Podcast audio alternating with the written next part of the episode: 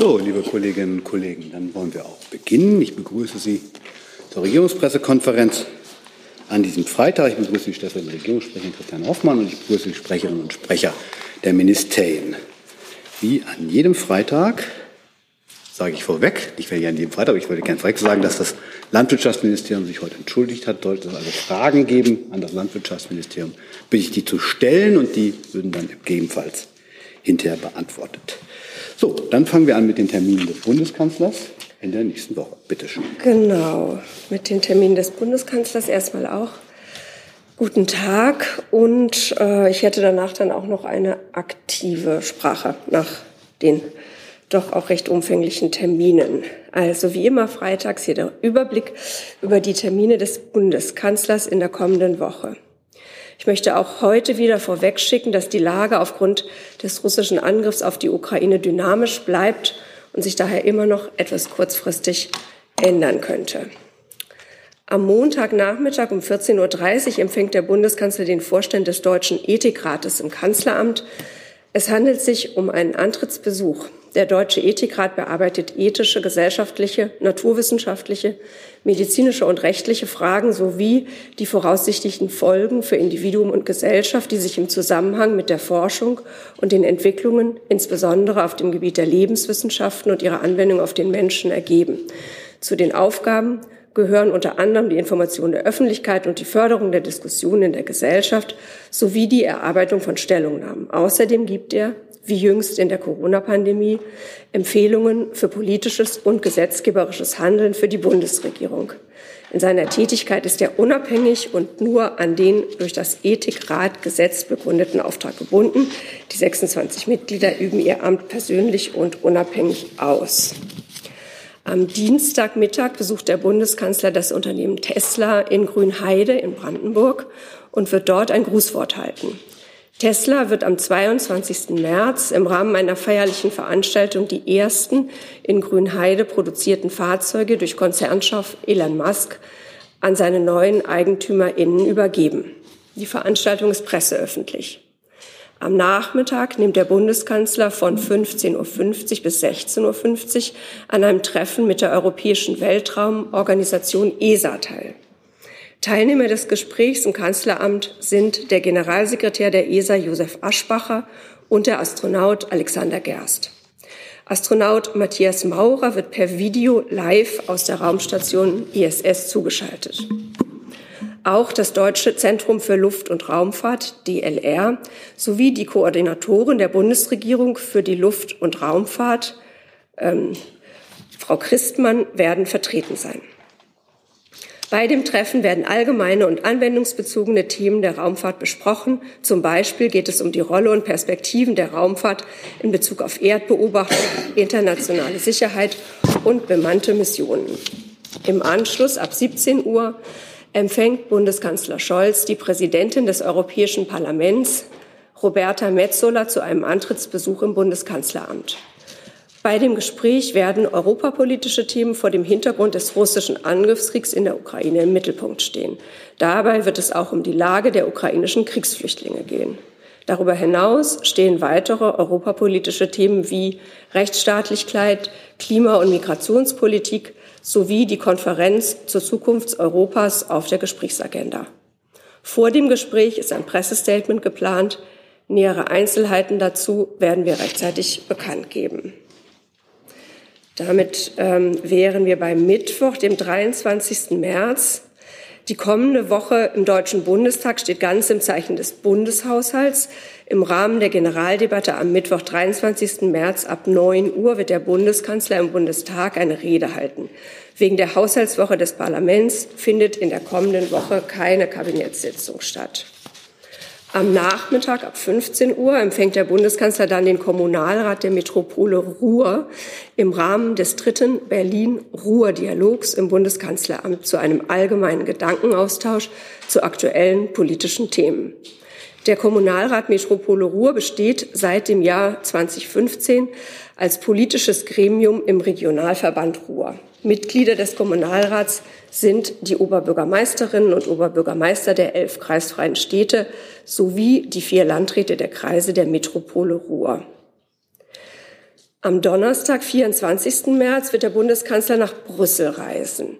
Er wird dort zunächst am NATO-Sondergipfel der Staats- und Regierungschefs teilnehmen. Das Treffen, zu dem NATO-Generalsekretär Stoltenberg eingeladen hat, findet im NATO-Hauptquartier statt.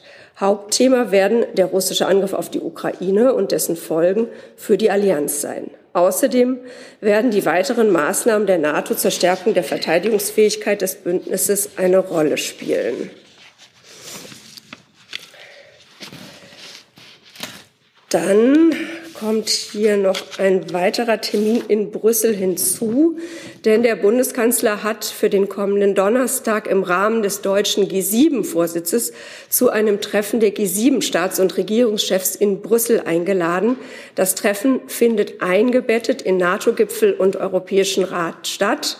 Das Treffen dient dem Austausch mit den G7-Partnern zu aktuellen Themen, insbesondere zur Lage in der Ukraine. Und dann schließt sich ja an in Brüssel der Europäische Rat, an dem der Bundeskanzler ebenfalls teilnehmen wird. Inhaltlich wird auch der Europäische Rat durch den russischen Angriffskrieg gegen die Ukraine geprägt sein. Vor diesem Hintergrund ist die Endossierung des strategischen Kompass der EU und ein Austausch zur Verteidigungspolitik sowie zu Energiepreisen und Versorgungssicherheit vorgesehen. Es werden auch weitere Wirtschaftsthemen zur Sprache kommen. Außerdem werden die aktuelle Lage in der Covid-19-Pandemie sowie weitere Aspekte der Außenbeziehungen besprochen. Ein Briefing zum bevorstehenden NATO-Gipfeltreffen am Donnerstag und Europäischen Rat am Donnerstag und Freitag in Brüssel wird am Mittwoch, den 23. März von 14 bis 15 Uhr in der Bundespressekonferenz stattfinden. Soweit erst einmal der Wochenausblick. Und dann hätte ich noch einen aktiven Sprechzettel zur Videokonferenz des Bundeskanzlers äh, gestern mit den Regierungschefinnen. Soll ich das jetzt gleich anschließen oder? Ja, gut. Also gestern sind der Bundeskanzler und die Regierungschefin und Regierungschefs der Länder zu einer weiteren Besprechung der Video, äh, per Videokonferenz zusammengekommen.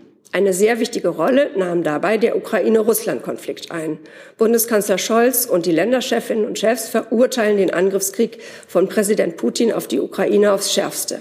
Das ist Putins Krieg. Er hat ihn vom Zaun gebrochen und nicht die russische Bevölkerung. Bund und Länder sind sich einig, dass es nur durch eine nationale Kraftanstrengung aller staatlichen Ebenen möglich ist, die derzeit große Herausforderung der Flüchtlingssituation zu bewältigen. Sie werden dazu alle ihnen zur Verfügung stehenden Kräfte bündeln. Besonders hervorgehoben wurde die große Hilfsbereitschaft und das ehrenamtliche Engagement zahlreicher Bürgerinnen und Bürger. Erörtert wurden unter anderem eine möglichst schnelle Registrierung und eine weitere Verbesserung der Koordinierung aller staatlichen Ebenen. Auch die zielgerichtete Unterbringung und Verteilung der Flüchtlinge in die jeweiligen Bundesländer war Gegenstand der Erörterung. Die Bundesregierung hat den Ländern dabei schnelle und unbürokratische Unterstützung zugesagt. Auch Fragen im Umgang mit der von Russland eingesetzten Desinformationskampagne und entsprechende Maßnahmen zur Abwehr von Cyberangriffen, insbesondere auf kritische Infrastrukturen und die öffentliche Verwaltung, wurden diskutiert. Gesprochen wurde auch über den schnellen Zugang zu zahlreichen Integrationsmaßnahmen wie Integration und Sprachkursen zum Arbeitsmarkt, der Kinderbetreuung und zu Schulen. Auch der Zugang zu einer medizinischen Versorgung wurde dabei thematisiert. Und natürlich standen auch die Kosten im Fokus. Bund, Länder und Kommunen übernehmen gemeinsam Verantwortung, um den Geflüchteten aus der Ukraine möglichst schnell und unkompliziert zu helfen. Diese gemeinsame Aufgabe erstreckt sich ausdrücklich auch auf die Frage der Finanzen. Eine Arbeitsgruppe wird jetzt über Kosten der Unterbringung, Versorgung und Integration der Flüchtlinge beraten.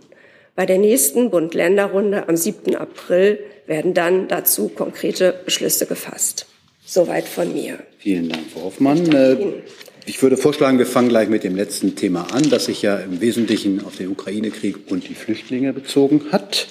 Äh, Herr Polanski hat die erste Frage zum Thema Flüchtlinge. Hey Leute, kurzer Hinweis. Wir stellen ja alles, was wir produzieren, kostenlos ins Netz. Ohne Kommerz. Wir können das nur, weil ihr unsere finanziellen Supporter seid. Das funktioniert seit Jahren und so soll es bleiben. Jeder Euro zählt, per Überweisung oder PayPal. Schaut einfach in die Podcast-Beschreibung und jetzt geht's weiter.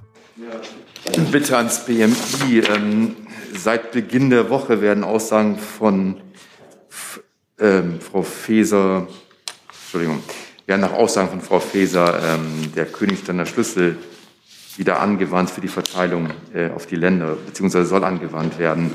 Können Sie Zahlen dazu nennen, wie viele Kriegsflüchtlinge über diesen Mechanismus bereits über die Länder verteilt wurden? Danke. Wir haben da keine Zahlen, die wir mitteilen können. Die Verteilung findet nach dem Königsteiner Schlüssel statt. Sie können sich vorstellen, dass sich die Zahlen auch täglich verändern, aber momentan können wir dazu keine Zahlen zur Verfügung stellen. Zusatz? Wer ist denn für die Koordination bzw. Zuteilung verantwortlich und wer organisiert das? Es gibt ähm, zwischen BMI, ähm, Verkehrsministerium beim Bundesamt für Güterverkehr eine Stabstelle, die zwischen den Ressorts eingerichtet wurde. Und von dort aus wird die Koordinierung, auch die Lenkung von Verkehren für die bessere Verteilung koordiniert. Herr Rinke. Ja, auch eine Zahlenfrage. Frau Hoffmann, der Herr Hebestreit hat am Mittwoch äh, eine aktuelle Zahl genannt, wie viele Flüchtlinge bisher in Deutschland äh, aufgenommen wurden. Haben Sie da eine aktualisierte Zahl? Am Mittwoch waren es, glaube ich, 175.000. Nee, habe ich jetzt im Moment nicht. Ich weiß nicht, vielleicht hat das BMI die eher als ich. Ja, ich kann Ihnen die gerne für den heutigen Tag mitteilen. Wir sind bei 197.423 festgestellten Kriegsflüchtlingen in Klammern durch die Bundespolizei. Den Hinweis müssen wir machen. Sie wir haben hier ganz häufig schon berichtet über äh, visafreie Einreise. Deswegen ähm, ist es nicht unbedingt möglich, ähm, ein vollständiges Bild wiederzugeben. An den ähm, Grenzen finden verstärkte Kontrollen statt, aber eben keine lückenlosen und eben auch keine ähm, vollständigen Grenzkontrollen. Deswegen kann die Zahl derjenigen, die eingereist sind, natürlich höher liegen. Kurze Nachfrage. Ähm, haben Sie eine Schätzung, wie viele Menschen aus der Ukraine bisher gekommen sind? Also ist das ein Faktor zwei, drei? Naja, wir haben ja bereits äh, seit 2017 dieses Visa-Abkommen und ähm, es ist auch jetzt noch möglich, mit einem Kraftfahrzeug über die Grenze einzureisen und theoretisch auch möglich, nicht erfasst zu werden. Das ist so gewollt. Die Menschen reisen vielleicht auch weiter in andere Mitgliedstaaten und deswegen gibt es da keine Möglichkeiten, verlässliche Prognosen aufzustellen. Wir haben äh, vom UNHCR insgesamt ein paar Zahlen, die wir aber allerdings nicht aus eigener Zuständigkeit feststellen können. Das sind Zahlen, äh, wie viele Menschen ähm, aus der Ukraine als Binnenflüchtlinge vertrieben wurden und sich noch in der Ukraine aufhalten. Und dann gibt es auch die Zahlen, die in andere Mitgliedstaaten der EU weitergereist sind. Entschuldigung, darf ich nochmal nachfragen? Aber eine Schätzung haben Sie nicht? Hier liegt äh, kein Schätzwert vor. Das ist halt eine, wie gesagt, wir können es äh, schwer erfassen. Ähm, es gibt Reisefreiheit für ähm, ukrainische Staatsangehörige mit einem biometrischen Pass. Und deswegen ist das nicht wirklich sicher zu beziffern. Dann habe ich eine Frage von Herrn Lücking von ND der Tag, auch an das BMI, betrifft äh, die Frage von Anerkennung. Erkennt die Bundesrepublik Deutschland an, wenn Menschen aus der Ukraine, respektive auch aus anderen Ländern, äh, in denen eine Wehrpflicht ausgerufen ist, oder gilt dieses als Asylgrund an? Also die Prüfung des äh, Schutzgesuches Asyl ist eigentlich immer eine Einzelfallprüfung und kann deswegen pauschal so nicht ähm, beantwortet werden. Es gibt Kriterien, die stehen in den entsprechenden Konventionen und ähm, ganz pauschal ist der Wehrdienst wahrscheinlich kein Ausschlussgrund. Gibt es weitere Fragen zum Thema Flüchtlinge? Sonst würde ich ähm, eher zu den politischen Teilen oder anderen Teilen des der Ukraine-Konflikts kommen. Würde ich mal beginnen mit einer Frage von Herrn Eckstein. Frau Hoffmann, können Sie was etwas zum Inhalt des heutigen Telefonats des Bundeskanzlers mit dem russischen Präsidenten Putin sagen? Ähm, ja, etwas. Also wir haben dazu ja auch eine Pressemitteilung äh, rausgegeben und äh, der Bundeskanzler setzt mit diesem Gespräch eben die Gesprächsformate fort. Wir versuchen ja als Bundesregierung wirklich alle äh, Gesprächsformate zu nutzen und aufrechtzuerhalten, um äh, möglichst bald äh, eine diplomatische Lösung dieses Krieges, also an die Stelle dieses Krieges zu setzen. Und der Bundeskanzler hat darüber heute eben mit dem russischen Präsidenten natürlich gesprochen und darauf gedrungen, dass Russland einen Waffenstillstand ähm, in der Ukraine einleitet und auch eine Verbesserung der humanitären Lage eintreten kann, damit eben Fortschritte auch auf äh, diplomatischem Gebiet versucht werden können. Aber es, äh, im Vordergrund stand das Drängen auf einen sofortigen Waffenstillstand und eine Verbesserung der humanitären Situation.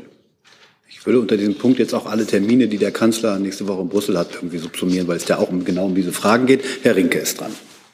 Ja, Frau Hoffmann, direkt da anknüpfend äh, wollte ich fragen, der Kreml hat heute Morgen äh, nach dem Telefonat darauf hingewiesen, dass es nicht an Herrn Scholz sei zu bestimmen, wer Russland führe, sondern äh, nur die russische Bevölkerung könne das tun. Herr Habeck hat heute Morgen gesagt, ähm, es müsse auch darum gehen, letztendlich die Macht von Putin zu zerstören. Deswegen hätte ich ganz gerne gewusst, ob denn eigentlich ein Wechsel an der Spitze ähm, Russlands oder des Kremls eins der Ziele der Bundesregierung ist.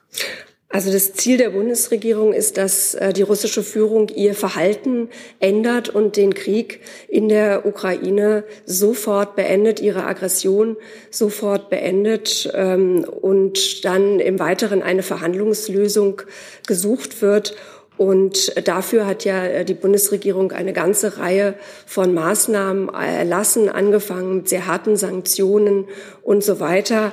Das ist das Ziel. Das Ziel ist, dass die russische Führung ihr Verhalten ändert.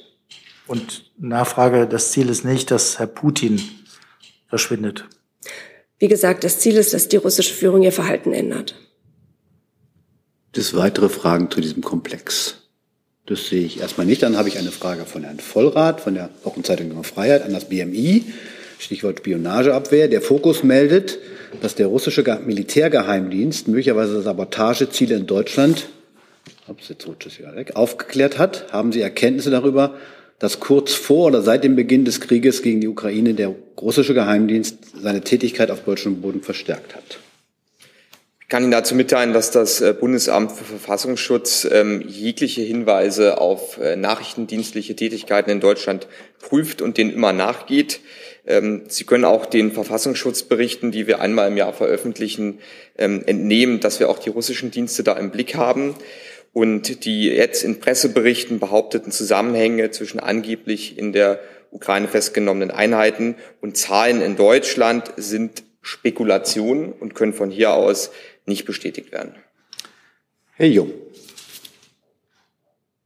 Ist ein anderer Aspekt Ukraine. Gibt es noch eine andere Frage zu den Spionagetätigkeiten? Das sehe ich nicht, dann sind Sie dran, Herr Jung.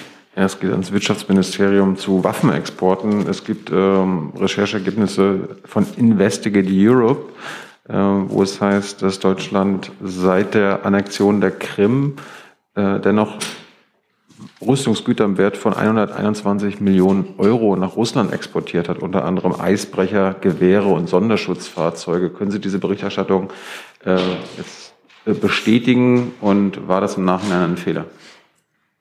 Den letzten Satz habe ich jetzt nicht ganz verstanden. War das? War das im Nachhinein ein Fehler? Ach so. Ähm, also ich kann darauf hinweisen, wie die Lage ist, wie sie seit 2014 schon ist. Es besteht für Russland bereits seit 2014 ein umfassendes Embargo Erstens für Rüstungsgüter und zweitens auch für alle Dual-Use-Güter, die für militärische Verwendung in Russland bestimmt sind.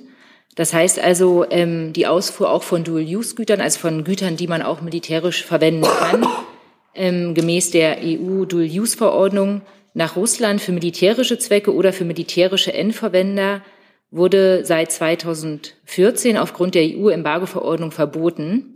Und Genehmigungen wurden insofern für Güter nur erteilt, wenn die zivile Verwendung gesichert werden konnte. Bestanden Hinweise auf eine irgendwie geartete militärische Verwendung, wurden die Ausfuhrgenehmigungen nicht erteilt. Also sprich, es gibt seit 2014 keine Ausfuhrgenehmigung für Rüstungsgüter und auch nicht für Dual-Use-Güter, die an militärische Endverwender gehen sollten. Ähm, ansonsten können Sie die ähm, Statistiken dazu wie immer nachlesen in unseren Rüstungsexportberichten. Ich hatte ja gerade erwähnt, dass es unter anderem um Gewehre und Sonderschutzfahrzeuge geht. Das, da versteht man ja gemeinhin jetzt nicht Dual Use und zivil, zivilen Nutzen, sondern Gewehre sind zum Schießen nah. Äh, jetzt haben Sie aber nicht beantwortet, ob diese Berichterstattung stimmt. Es wurden keine Genehmigungen für Rüstungsgüter und keine Genehmigungen für Dual-Use-Güter erteilt, die für militärische Zwecke verwendet werden sollten. Dann präzisiere ich nochmal, es gab ja die Ausnahme ähm, seit der Annexion der Krim, dass Verträge, die vor der Annexion abgeschlossen wurden, äh, nicht unter diese äh, Regelung fallen? Fallen diese Exporte von Gewehren unter, unter diese Regelung? Also ich kann jetzt zu diesem Einzelfall nicht sagen. Das müssten wir dann nochmal schauen, ob wir dann noch was nachreichen können. Aber wie gesagt, wenn EU-Sanktionen gelten und Embargos gelten, dann werden die natürlich selbstverständlich umgesetzt und insofern wurden seitdem keine Genehmigungen mehr erteilt. Ich würde ganz kurz noch Licht das aus. Jetzt haben Sie eine. Jetzt haben Sie ein Mikrofon. Ohne dass ich zu den Einzelfällen was sagen könnte, aber weil das, äh, glaube ich, immer wieder wichtig ist zu verstehen in solchen Kontexten, wenn es um solche Statistiken geht. Ähm, ein Sonderschutzfahrzeug beispielsweise taucht auch in der Statistik für Russland auf, wenn es zum Beispiel für eine UN-Institution, die in Russland tätig ist, bestimmt ist oder für eine europäische Botschaft, die äh, in Russland ist. Ähm, wenn das von Russland aus bestellt wird, taucht das trotzdem in dieser Statistik für Russland auf. Erstmal Herr Rink. Jo. Ja, Frau Einhorn, es hat vor äh, zwei Tagen Berichte gegeben, dass sich Teile von Bosch in russischem Militärgerät befinden sollen. Deswegen hätte ich ganz gerne gefragt, zusätzlich zu der Antwort, die Sie gegeben haben, dass es keine Genehmigung gegeben hat, ob Sie denn auch prüfen, ähm, ob jenseits der erteilten Genehmigungen ähm, Teile, Dual-Use-Teile oder Rüstungsgüter nach Russland geliefert wurden. Also wie gesagt, ähm, es wurden ja, es wird ja der Endzweck sozusagen der derjenige, an den das Rüstungsgut oder das Gut, ähm, in dem Fall Dual-Use-Güter, ähm, geliefert werden soll, ermittelt und dann überprüft. Und eine Genehmigung wird nur erteilt, wenn eben sichergestellt ist, dass es in dem Fall von Russland seit 2014 ein ziviler Empfänger war. Wenn es natürlich jetzt Verdachtsfälle gibt, dann gehen wir denen nach, keine Frage. Gibt es Verdachtsfälle? Ich kann jetzt über Einzelfälle wie immer in diesen Bereichen nicht sagen, aber wenn es welche gäbe, würden wir denen nachgehen. Herr Jung. Ich frage jetzt nicht nach Genehmigung, sondern nach Lieferung, Frau Einhorn. Gab es seit 2014, seit der russischen Annexion, äh, Exporte nach Russland von Gewehren? Wozu ich Stellung nehmen kann, das sind immer die Ausfuhrgenehmigungen. Das, was über die Grenze geht, ähm, betrachtet dann der Zoll. Aber wie gesagt, ähm, wir halten uns an alle Embargo-Vorschriften und es wurde seitdem nichts genehmigt. Ja, das hilft uns jetzt ja nicht weiter, weil es ja sein kann, dass die Genehmigung für diese Exporte vor der Annexion der Krim waren und die seit der Annexion der Krim halt geliefert wurden. Können Sie uns diese Frage beantworten? Ich kann die Frage jetzt nicht beantworten. Können Sie das nachreichen? Ich muss schauen, wie gesagt, ähm, das ist eine Frage des Zolls eigentlich. Vielleicht, Herr Jung, darf ich einen Vorschlag machen? Wir fragen mal das Finanzministerium, weil das Finanzministerium für den Zoll zuständig ist. Danke. Versuchen wir mal, ob wir da eine weiterkommen. Vielleicht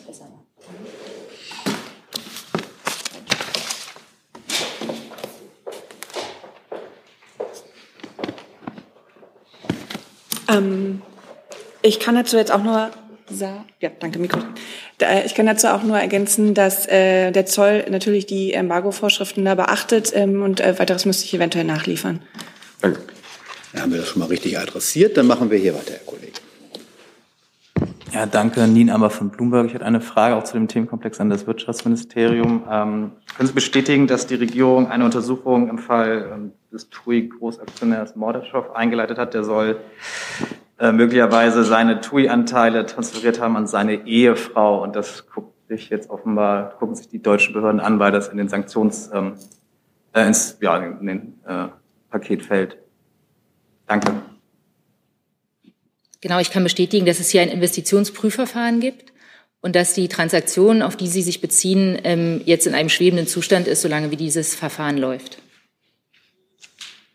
Dann habe ich eine Frage von Herrn Jordans zu dem Komplex. Äh, an das BMVG geht diese Frage, weil es jetzt um Waffenlieferungen geht.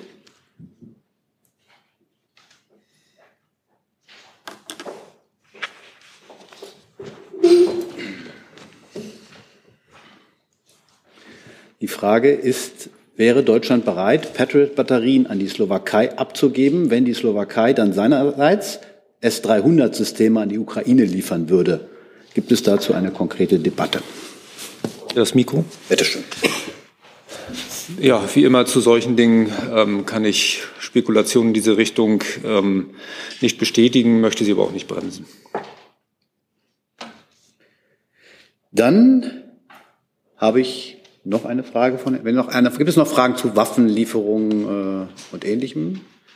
Sonst habe ich eine Frage, die im Zusammenhang mit der Ukraine steht, und zwar mit, auch an das Wirtschaftsministerium bezüglich Energieeinsparung, auch von Herrn Jordans. Die Internationale Energieagentur hat gerade einen Zehn-Punkte-Plan veröffentlicht, um den Ölverbrauch zu reduzieren. Dazu zählt eine Geschwindigkeitsreduktion auf Autobahnen, autofreie Sonntage und eine Preissenkung beim ÖPNV.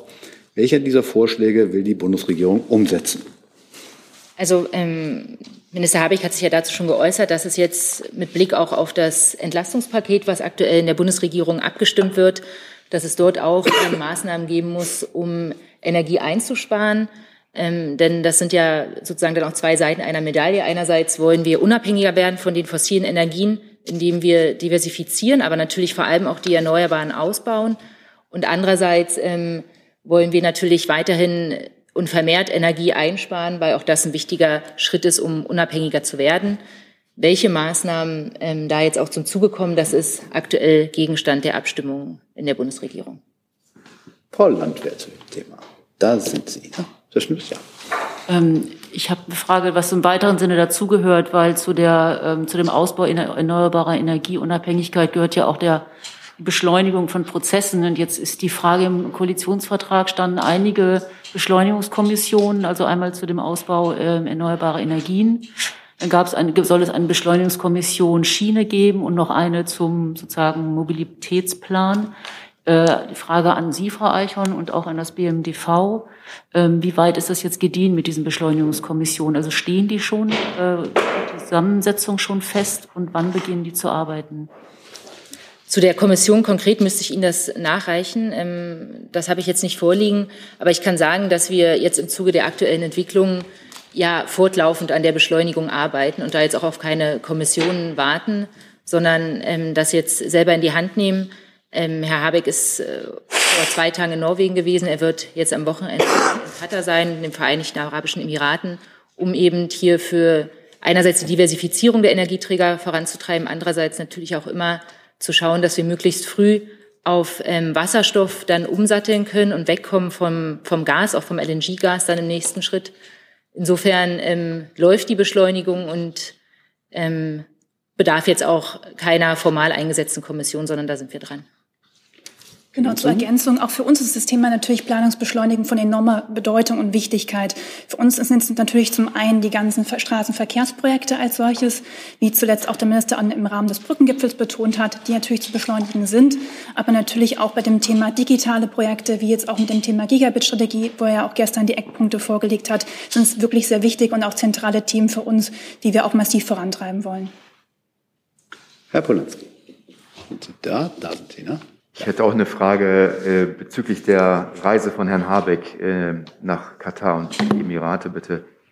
Ähm, jetzt ist es ja so, dass in Deutschland nicht der Staat äh, Erdgas einkauft, sondern Privatunternehmen.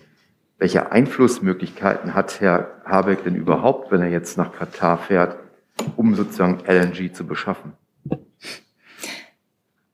Genau, Sie sagen das richtig. Also der Staat ähm, kauft jetzt keine Energieträger ein und wird es auch zukünftig nicht tun. Aber ähm, wir sind natürlich dabei und unterstützen die Unternehmen, die ja selber auch schon jetzt vielfältige Gespräche führen mit ähm, möglichen Anbietern von LNG, um eben dort auch ähm, von Seiten der Regierung zu unterstützen. Und ähm, Herr Habeck wird ja auch begleitet von einer Wirtschaftsdelegation von insgesamt 22 Unternehmen. Und dort sind natürlich jetzt vor allem auf dieser Reise Energieunternehmen auch vertreten. Ähm, da geht es um Wasserstoff, da geht es um LNG. Und ähm, da wird natürlich jetzt geschaut, dass man so schnell wie möglich von dem russischen Gas sich abkoppeln kann, um auf andere Anbieter umzusteigen. Zusatz? Gibt es denn Erkenntnisse, inwieweit Katar zum Beispiel überhaupt äh, LNG verfügbar hätte, das eben umgeleitet werden kann? Sprich, es gibt ja bereits jetzt Abnehmer für das LNG-Gas genau darum geht es ja jetzt auf dieser Reise, um das auch auszuloten und um da ähm, noch intensiver ins Gespräch zu kommen. Aber gibt es da bereits irgendwie Zahlen oder eine Andeutung beziehungsweise? Ich glaube, das müssten Sie, das kann, also dem kann ich jetzt einerseits nicht vorgreifen, andererseits müsste sich dazu dann die Unternehmen dort, ähm, denke ich, selber äußern. Herr Jung. könnten wir die Liste der 22 Unternehmen haben, die da mitreisen, Frau Einhorn, und äh, wird Herr Habeck in seiner Rolle als Vizekanzler ähm, Katars ähm, nachweisliches Ausspielen und Bedrängen deutscher Bürger thematisieren, was sich ja vor ein paar Wochen bei, war hier auch Thema herausgestellt hatte, dass äh, Katar Kritiker an der WM-Vergabe ähm, hier in Deutschland bedrängt hat, äh, hat ehemalige CIA-Agenten dafür angeheuert. Äh, ich hatte auch das Auswärtige Amt danach gefragt, hatte, hatte bisher noch keine Stellungnahme dazu bekommen, Herr Burger. Äh, wird Herr Habeck das ansprechen, was Katar mit deutschen Bürgern macht? Also ich kann Ihnen sagen, wir haben ja dazu auch heute eine Pressemitteilung versendet, dass es ähm, neben wirtschaftlichen Themen natürlich wie immer auch einen Austausch zu gesellschaftlichen Werten geben wird und dass es auch um Menschenrechte gehen wird auf dieser Reise. Ähm, ich kann Ihnen jetzt nicht zu Einzelfällen etwas sagen. Ich kann auch nicht den Gesprächen dort vorweggreifen oder die Inhalte im Detail wiedergeben natürlich. Aber Menschenrechte stehen auch dort ähm, auf der Tagesordnung der Gespräche. Und was die Wirtschaftsdelegation angeht, können wir Ihnen das gerne die Liste nachreichen. Ich würde jetzt davon absehen, die Unternehmen hier vorzulesen. Es sind 22 mittelständische und große Unternehmen aus den Bereichen Energie, aber auch Digitalisierung, Medizinwirtschaft, auch ähm, energieintensive Unternehmen, also sozusagen Abnehmer zukünftig ähm, von LNG und Wasserstoff in großem Maße. Und die Liste können wir Ihnen dann gerne zuschicken. Herr Burger? Achso, Sie haben bei Fehl das Mikrofon, Entschuldigung. Herr Jung, es tut mir leid, ich habe nicht äh, den Vorfall präsent, äh, von dem Sie sagen, dass er hier schon thematisiert worden ist. Ich äh, weiß es schlicht nicht. Ähm, ich kann Ihnen ergänzend nur sagen, dass der katarische Außenminister auch vor kurzem äh, in Berlin war und äh, auch äh, Außenministerin Baerbock ihn zu einem Gespräch empfangen hat. Auch in diesem Gespräch wurde natürlich auch das Thema Menschenrechte angesprochen, ähm, insbesondere das Thema Arbeitnehmerrechte im Kontext der WM ist natürlich immer wieder ein Thema gewesen, über das wir mit der katarischen Seite sprechen. Äh, da hat es in den vergangenen Jahren einige Verbesserungen gegeben, die es auch äh, wahrzunehmen und zu würdigen gibt. Ähm, und äh, wir ähm, verfolgen aber genauso auch kritische Berichte unabhängiger Organisationen, die die Lage dort ähm, kritisch beleuchten und bleiben dazu auch im Gespräch mit der katarischen Seite. Wie gesagt, im Fall Theo 20 geht es ja darum, dass ein deutscher Kritiker an der WM hier in Deutschland ausspioniert und bedrängt wurde vom katarischen Regime. Da wollte ich von Ihnen wissen, was Sie darüber denken. Hat die Ministerin vielleicht das auch angesprochen gehabt?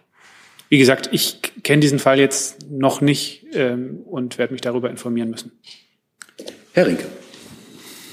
Ja, eine Verständnisfrage noch, Frau Einhorn. Bei den LNG-Geschäften ist es Ziel der Bundesregierung, dass man äh, bei Flüssiggas, anders als es bisher der Fall ist, wohl auch längerfristige Verträge abschließt? Bisher ist es ja meistens so, dass es da um Tankerladung geht, wenn ich das richtig sehe. Das wurde ja immer als Nachteil gegenüber Pipeline-Lieferungen, die dann sehr langfristig sind, äh, angesehen. Also ist das Ziel und Strategie der Bundesregierung? Also wir verfolgen das Ziel, so schnell wie möglich von russischem Gas unabhängig zu werden. Und da ist ähm, LNG jetzt natürlich aktuell ein wichtiger Faktor, weil LNG eben ähm, über Schiffe transportiert werden kann, egal ob das jetzt ähm, länger oder kurzfristige Verträge sind. Die genaue Vertragsausgestaltung, die müssen dann die Unternehmen selbst vornehmen. Aber klar ist ja zum Beispiel, wenn das Gasspeichergesetz ähm, kommt, das jetzt als Formulierungshilfe eingebracht wurde in den Bundestag und es dann die entsprechenden Vorschriften auch für ähm, Speicherstände gibt im Laufe von dieses Jahres jetzt 2022, dann werden die Unternehmen umschwenken müssen und ähm, dann Gas auch auf anderen Wegen beschaffen müssen. Und wie sie das dann tun, das ist weiterhin Sache auch der Unternehmen. Dann habe ich, gibt es weitere Fragen direkt zum Thema Ukraine? Dann fangen wir mal mit Herrn Rinke an und dann weiter. Ja, ich habe jetzt noch eine Nachfrage. Jetzt gibt es einen ähm, Vorabbericht vom Spiegel. Die Frage geht wieder an Frau mhm. Einhorn ähm, anknüpfend an das Thema, was wir eben hatten mit Rüstungsgütern. Und zwar steht da drin, dass das Wirtschaftsministerium eine Prüfung eingeleitet hat im Falle von äh, Bosch äh, und den Bestandteilen, die es anscheinend in russischen äh, Kriegsgeräten gibt. Können Sie bestätigen, dass Ermittlungen da eingeleitet wurden? Ich kann dazu noch ergänzen, dass das Unternehmen selber sich mittlerweile schon dazu geäußert hat, auch vor ein paar Tagen wohl schon. Ähm, ich kann jetzt selber von unserer Seite aus nichts ergänzen. Wenn wir das können, dann reichen wir das nach. Also auch keine, das ist jetzt keine Bestätigung, nur das ist richtig. Ich kann aktuell das weder bestätigen noch dementieren. Danke. Dann machen wir in der Mitte weiter, Herr Kollege. Sie sind dran. Äh, Eine Frage noch zur LNG, weil das ja gerade Thema war. Ähm, damit, falls Katar überhaupt in der Lage sein sollte, kurzfristig mehr LNG zu, zu liefern, wie sind denn die Vorbereitungen innerhalb der Bundesregierung, äh, das überhaupt importieren zu können? Wir wissen ja, in Brunsbüttel ist ein Terminal geplant, das dauert aber drei, fünf Jahre, bis der steht. Es gibt ja aber Möglichkeiten, so flexible, so kurzfristige Lösungen anzupachten für so, äh, so Floating Storages. Äh, können Sie dazu was sagen, wie, wie, wie da die ähm, Bemühungen sind, da auch überhaupt Import- und Anlandemöglichkeiten kurzfristig zu schaffen? Danke. Also es gibt ja schon etliche, ähm, über 20 LNG-Terminals in Europa, die ja jetzt auch schon genutzt werden und wo ja auch LNG schon anlanden kann, was dann auch in Deutschland landet. Insofern sind das die kurzfristigen Möglichkeiten, die jetzt vor allem bestehen. Sie haben angesprochen den Terminal in Brunsbüttel, der jetzt ähm, so schnell wie möglich dann gebaut werden soll, auch unter Beteiligung der Bundesregierung, der KfW. Und das sind die Möglichkeiten, die jetzt aktuell bestehen. Gibt es weitere Fragen zu dem Komplex? Sonst hätte ich noch eine Frage von Herrn Lochner. Das hat jetzt auch mit dem Thema Energie zu tun. Nicht so richtig mit Ukraine, aber sagen, weiteren dann doch irgendwie. Er bezieht sich auf ein Gerichtsurteil, das angeordnet hat, dass der Braunkohleabbau im Tagebau Jenschwalde Mitte Mai zu stoppen sei. Im anliegenden Kraftwerk Jenschwalde befinden sich zwei Blöcke in der Sicherheitsbereitschaft zur Absicherung der Versorgungssicherheit und weitere Blöcke im Regelbetrieb. Die Frage, inwiefern wäre dort nach Kenntnis des Bundeswirtschaftsministeriums die Versorgung mit Braunkohle ohne den Tagebau gesichert, damit die Blöcke ihre Verpflichtungen für die Versorgungssicherheit erfüllen können? Die Frage scheint mir jetzt sehr kompliziert und speziell. Also da würde ich gerne ähm, schriftlich nachreichen. Ich kann nur sagen, dass es eben die Sicherheitsbereitschaft gibt von Braunkohlekraftwerken und dass auch das ein Mittel ist, um jetzt ähm, schneller unabhängiger zu werden von Gas, indem man dieses Instrument der Sicherheitsbereitschaft ähm, bei Braunkohlekraftwerken vielleicht noch häufiger zieht, als das bisher geplant war. Aber jetzt zu dem ganz konkreten Fall, zu dem ganz konkreten Kraftwerk, das müssten wir. Vielleicht auch kann er uns das einfach schriftlich nochmal zuschicken. Das okay. wäre meine Bitte. Das wäre nett. Dann Frau, äh, ja, bitteschön. Ich, ich habe doch noch mal eine Frage auch zum, zu den LNG-Terminals. Wenn Sie sagen, es gibt 20 in Europa, ähm, wie groß ist da die Kapazität? Ähm, wie viel kann Deutschland von dort beziehen und wie ist der Transport organisiert? Die genaue Kapazität habe ich jetzt ähm, nicht vorliegen. Tut mir leid. Das, also der Transport von dort, das sind ja alles auch Fragen, die dann sozusagen auch die Unternehmen klären. Ne? Also man muss jetzt schon immer weiter unterscheiden zwischen unserem Bestreben, schnell unabhängig zu werden und jetzt die Energiebezüge zu diversifizieren und dann die praktische Umsetzung, die dann schon noch in Hand ähm, der Unternehmen dann auch liegt. Wir schauen mal, ob wir auch dazu eventuell noch, noch Angaben haben. Ist nur die Frage, wenn Herr Habeck nach Katar reist, um sozusagen da zu klären, die Frage nach, wie kann man LNG nach Deutschland bekommen, dann ist ja Europa naheliegend. Also ist nur die Frage, ist er da involviert in diesen im Klar, es werden diese Informationen wird es geben, aber ich habe sie jetzt nicht vorliegen. Und ähm, bisher war es zumindest so, bis, bis vor dem Krieg und bevor LNG jetzt so ein wichtiger Faktor wurde, dass die ähm, Kapazitäten bei weitem noch nicht ausgelastet waren, der Terminals insgesamt. Insofern gibt es da also noch Luft nach oben. Ähm, und wie gesagt, kommen dann perspektivisch ja auch Terminals in Deutschland hinzu. Herr Jung. Ist das ein anderer Aspekt? Gibt es noch weitere Fragen zum Energieaspekt? Herr Lambi. Sind denn in naher Zukunft von Minister Habeck weitere Reisen in energieexportierende Länder geplant, über die Sie Auskunft geben können? Ich kann jetzt noch keine Auskunft über weitere Reisen geben. Gibt es weitere Fragen zum Energieaspekt? Das sehe ich. Ich könnte noch was nach. Ah, das Auswärtige Amt, ja. Zu der Frage von Herrn Jung, ähm, nach dem von ihm angesprochenen Fall, zu dieser Berichterstattung über einen Fall im Zusammenhang mit Katar, kann ich Ihnen nur sagen, dass äh, dazu äh, das Auswärtige Amt keine eigenen Erkenntnisse hat. Äh, Sie haben dazu in der Vergangenheit aber eine Nachlieferung vom BMI bekommen. Darauf möchte ich gerne verweisen. Da müsste man dann noch mal gucken. Herr Jung? Ich hatte, glaube ich, auch nicht nach eigenen Erkenntnissen gefragt, weil die Erkenntnisse wurden ja äh, durch äh, verschiedene Medien, durch Investigativarbeit aufgedeckt. Ich wollte ja eine Kommentierung dieser Arbeit, dieser Ergebnisse haben von Ihnen. Und diese Kommentierung gab es ja durch das zuständige BMI, weil es ja um einen Fall geht, der sich im Inland abgespielt haben soll. Naja, die haben als Sportministerium geantwortet, auf, äh, weil ich gefragt hatte, weil Theo Zwanziger der ehemalige DFB-Präsident ist. Ich wollte von Ihnen den katarischen Einfluss hier in Deutschland auf deutsche Bürger kommentiert sehen. Ist das nicht eine Einmischung in innere Angelegenheiten? Wie gesagt, da mir zu dem Fall keine eigenen Erkenntnisse vorliegen, kann ich das jetzt auch nicht weiter kommentieren. Ich habe Ihnen ja gesagt, dass in den Gesprächen, die wir mit Katar führen, die auch die Außenministerin mit Katar führt, äh, Menschenrechtsfragen selbstverständlich immer eine Rolle spielen. Gibt es weitere Fragen? Wir waren eben bei den Energiefragen. Gibt es dazu weitere Fragen? Gibt es andere Fragen zur Ukraine? Da hat Herr Jung noch eine Frage, dann sind Sie dran hat indirekt auch mit hohen Energiepreisen zu tun, aber äh, die Tafeln in Deutschland haben äh, einen Hilferuf gestartet, dass sie dringende Unterstützung brauchen, weil es immer mehr Leute gibt, entweder Deutsche, die aufgrund der aktuellen Situation sich Lebensmittel nicht mehr leisten können, äh, immer mehr dazu strömen, genauso wie ukrainische Flüchtlinge. Ähm, mich würde interessieren, ob die Bundesregierung auf diesen Hilferuf der deutschen Tafeln reagiert und wenn ja, wie? Vielleicht BMS? Oder braucht man? Weiß nicht. Ja, ich kann dazu ein bisschen was sagen. Also die Bundesregierung prüft, also die Bundesregierung hat das auf dem Schirm, äh, dieses Hilfegesuchen der Tafeln. Ähm, und sie prüft, wie sie da in, der, in dieser jetzigen schwierigen Situation nochmal zusätzlich helfen kann. Die Bundesregierung sieht natürlich, dass die Tafeln, in Deutschland gibt es ja ungefähr 940, einen großen Beitrag leisten, um äh, frische und gesunde Lebensmittel an Bedürftige zu verteilen. Das ist bereits durch die Corona-Pandemie ist das zum Teil eher schwierig geworden. Und es ist so, dass die Bundesregierung die Tafeln ja bereits erheblich und mit erheblichen Mitteln unterstützt und auch auf dem Weg der Projektförderung. Aber man sieht natürlich, dass durch die stark gestiegenen Energie- und Lebensmittelpreise äh, die Zahl der Besucher der Tafel auch noch mal stark zugenommen hat und dass jetzt die Geflüchteten aus der Ukraine zusätzlich auch versorgt werden müssen. Also die Bundesregierung ist dabei zu prüfen, wie sie zusätzlich helfen kann. Ein Vorschlag ist ja äh, ein sofortiges Verbot von äh, dem Wegwerfen von Lebensmitteln von Supermärkten. Das hat die Bundesregierung bis in den letzten Jahren immer abgelehnt. Ist das jetzt was, was Sie umsetzen wollen?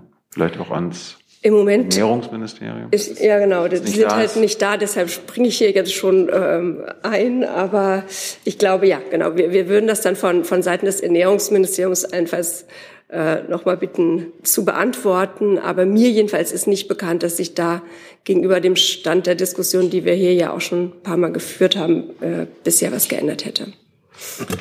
Gibt es weitere Fragen zum Thema Ukraine, dessen, was darüber hinaus gibt? Gibt es. Aber bitte, bitte, LNG, das ist ja. Genau, ich habe nochmal nachgeschaut. Also wir haben ähm, online auch eine FAQ-Liste zu LNG-Terminals. Vielleicht könnten Sie darauf nochmal ähm, zugreifen, vom 6. März zuletzt. Und da habe ich jetzt auch die Info gefunden, ähm, dass es von den Terminals, ähm, die sozusagen auch für Deutschland praktikabel sind, also in den Nachbarländern vor allem, die haben zusammen eine Regasifizierungskapazität, also dass man das LNG wieder in Gas umwandelt, von circa 40 Milliarden Kubikmetern im Jahr.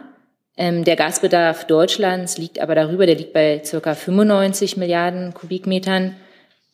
Deshalb ist es eben notwendig, dass es einerseits diese anderen Terminals auch in Deutschland gibt. Und ähm, gleichzeitig muss man natürlich beachten, dass wir auch noch Norwegen zum Beispiel haben, also auch einen wichtigen, äh, wichtigen Erdgaslieferanten. Also nicht alles jetzt zukünftig über LNG laufen muss. Aber ich denke mal, dieses FAQ würde Ihnen noch ähm, weiterhelfen bei anderen Prima, Fragen. Vielen Dank. Ähm, vielleicht nochmal konkret, gibt es denn Bemühungen, diese, diese Zeitlücke zu überbrücken, bis zum Beispiel der LNG-Terminal äh, in Brunsbüttel fertig ist? Das dauert ja wirklich mehrere Jahre. Also gibt es Bemühungen auch in Deutschland, äh, vorübergehende äh, Floating Storages und Regasification, äh, Regasification Units ähm, kurzfristig zu beschaffen? Zu den Floating Units schauen Sie noch mal, ob das ist mir jetzt nicht bekannt. Schauen Sie noch mal, ob da was drin steht. Wenn nicht, dann vielleicht noch mal schriftlich an uns die Frage richten. Gibt es weitere Fragen zu dem Komplex?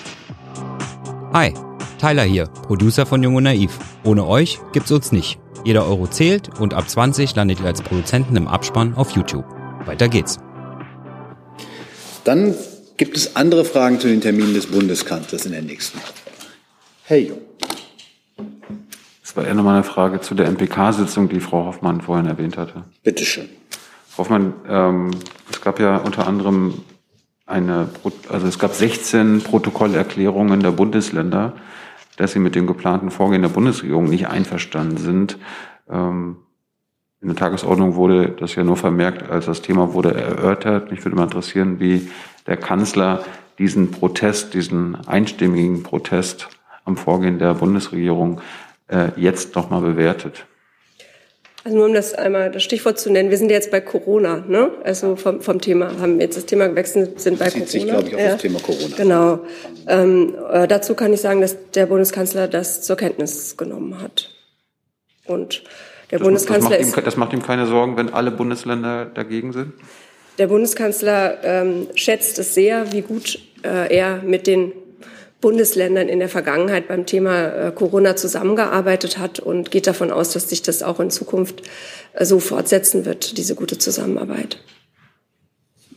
Ich hätte noch eine Frage ans BMG. Ja, das befragen Sie einfach mal weiter. Wenn es nicht weitere Fragen gibt von anderen Kolleginnen und Kollegen, dann fragt Herr Jungmann dann das BMG. Herr, Bitte. Herr Döffner, es gibt Kritik an dem Infektionsschutzgesetz, dass unter anderem das, das Wort Hotspot, der Begriff Hotspots immer noch nicht definiert ist. Warum nicht? Und was ist die Definition des BMG eines Hotspots? Also es wurde ja auch heute Vormittag im Bundestag ähm, debattiert. Herr Minister Lauterbach hat sich auch ausführlich zu dem mal, zum rechtlichen Zustandekommen der Regelung, so wie sie jetzt getroffen wurde, geäußert. Ähm, das Infektionsschutzgesetz wurde wohlweislich sehr eng mit dem BMJ abgestimmt, um eine rechtssichere Regelung zu treffen, die ähm, ja, alle notwendigen und erforderlichen Maßnahmen zulassen. Und ähm, in diesem Gesamtkontext ist diese sogenannte Hotspot-Regelung entstanden. Ähm, das Gesetz gibt sozusagen Leitplanken, wie das äh, von den Ländern ausgeführt werden kann. Die Länder müssen daher entsprechend in Landesregelungen umsetzen. Weil das ist eine Antwort darauf, was ein Hotspot ist? Das Gesetz lässt es ja ausdrücklich ähm, den Ländern zu, entsprechend umzusetzen, was das Gesetz meint. Äh, Ich, ich mache es mal ein bisschen äh, einfacher. ähm, das hat auch Herr Lauterbach heute Vormittag so nochmal erklärt. Wir haben bei verschiedenen Corona-Varianten völlig unterschiedliche Inzidenzen, die von ihrer äh, Gefährlichkeit her nicht zu vergleichen sind. Und auf der anderen Seite muss man die Belastung insbesondere der Krankenhäuser und der gesamten Gesundheitsstruktur vor Ort und regional betrachten. Und dieses Zusammenspiel, das muss man im Rahmen der Hotspot-Regelung betrachten, wenn man als Land zu der ähm, Überzeugung kommt, dass es ein, ähm, ja, ein, eine weitere Maßnahme bedarf, um den erforderlichen Schutz sicherzustellen. Ich habe es jetzt so verstanden, dass jedes Bundesland sich selbst ausdecken kann, was ein Hotspot ist, Herr Deffner. Vielleicht haben, wenn ich das falsch verstanden habe, können Sie mich korrigieren. Ansonsten äh, zum Thema Rechtssicherheit hätte ich das BMJ dann gerne nochmal vorne, die uns wahrscheinlich als äh, Justizministerium sagen können, was ein Hotspot ist.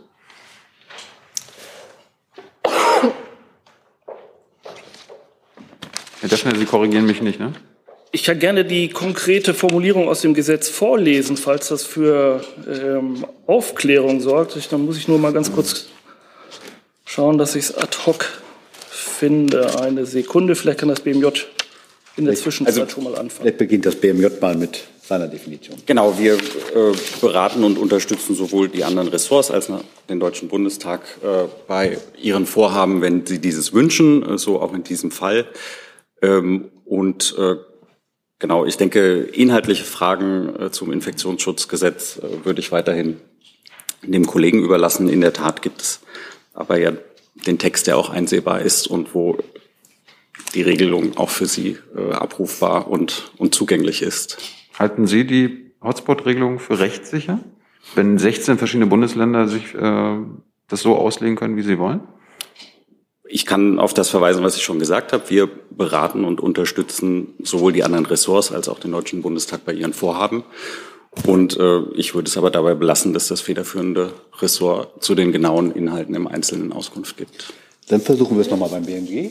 Ja, ich, äh, ich äh, zitiere dann entsprechend mal aus der Gesetzesvorschrift. Da heißt es, unabhängig von einer durch den Deutschen Bundestag nach § 5 Absatz 1 Satz 1 festgestellten epidemischen Lage von nationaler Tragweite können in einer konkret zu benennenden Gebietskörperschaft, in der durch eine epidemische Ausbreitung der Coronavirus-Krankheit 2019, Covid-19, die konkrete Gefahr einer sich dynamisch ausbreitenden Infektionslage besteht, über den Absatz 7 hinaus, das sind die Grundmaßnahmen, auch folgende Maßnahmen, notwendige Schutzmaßnahmen und so weiter und so weiter festgestellt werden. Mir ist nicht klar, welche Unklarheit Herr Jung eigentlich sieht. Was ist denn, ich verstehe gar nicht, was die Frage sein soll. Ein Hotspot kann in einer Gebietskörperschaft, das sagt ja, sagt ja das Infektionsschutzgesetz, erklärt werden.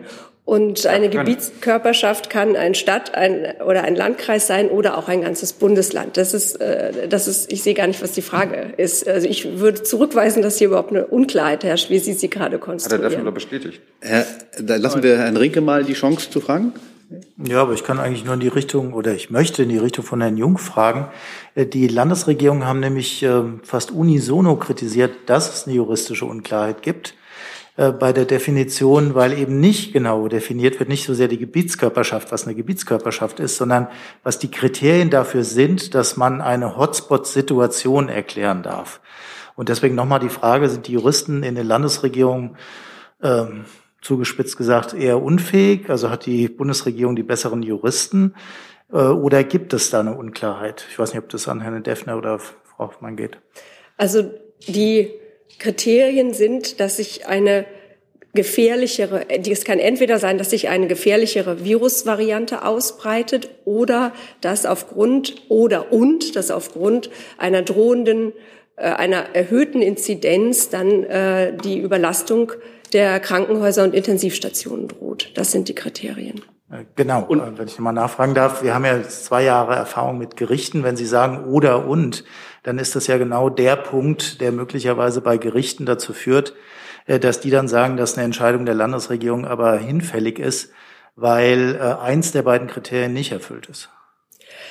Also die Bundesregierung ist optimistisch, dass das äh, gerichtsfest ist und dass man damit, äh, dass man damit gut operieren äh, kann. Das hat der Kanzler ja auch gestern noch mal so gesagt. Und er hat aber gleichzeitig gesagt, um auch Bedenken der Länder äh, Rechnung zu tragen, dass äh, man in diesem dynamischen Geschehen, wir das ja immer schon so gehalten haben, dass sich, wenn sich etwas ändert oder äh, eine Änderung des Infektionsschutzgesetzes noch mal nötig sein sollte, dann äh, ist man auch dazu bereit und dafür offen. Also das ist ja die Grundregel der Pandemie, die wir hier jetzt in, in, in zwei Jahren gelernt haben, dass niemals etwas für ewig gilt, sondern immer und sozusagen täglich auch der Revision unterliegt. Aber die Bundesregierung ist sehr optimistisch, dass die Regel, wie sie jetzt ist, sowohl ähm, praktikabel als auch gerichtsfest ist. Gibt es noch weitere? Ja, das möchte es dann doch auch noch mal äh, ergänzen. Also äh, um es um es noch mal einzuordnen, der Begriff Hotspot selbst ist kein Begriff, der im Gesetz verwendet wird. Im Gesetz verwendet wird der Begriff, den der Kollege gerade zitiert hat, nämlich die konkrete Gefahr einer sich dynamisch ausbreitenden Infektionslage. Und dieser Begriff wird in der gleichen Vorschrift auch noch einmal weiter präzisiert. Dieser Fall, diese einer dynamisch sich ausbreitenden Infektionslage kann in zwei Situationen bestehen. Das eine ist die Ausbreitung einer Virusvariante, die eine signifikant höhere Pathogenität aufweist. Das ist Variante 1. Und Variante 2 ist eine besonders hohe Anzahl von Neuinfektionen oder ein besonders starker Anstieg an Neuinfektionen, der dazu führt, dass eine Überlastung der Krankenhauskapazitäten in der jeweiligen Gebietskörperschaft droht. Das ist jetzt sinngemäß wiedergegeben. Technisch akkurat würde ich Sie bitten, äh, es im Gesetz nachzuschauen. Gibt es weitere Fragen zu diesem Komplex? Das sehe ich nicht. Gibt es weitere Fragen zu anderen Terminen des Bundeskanzlers nächste Woche? Sehe ich auch nicht. Gibt es weitere Fragen zu anderen Themen? Das sehe ich auch nicht. Dann danke ich für diese Woche, ich wünsche ein schönes Wochenende und schließe die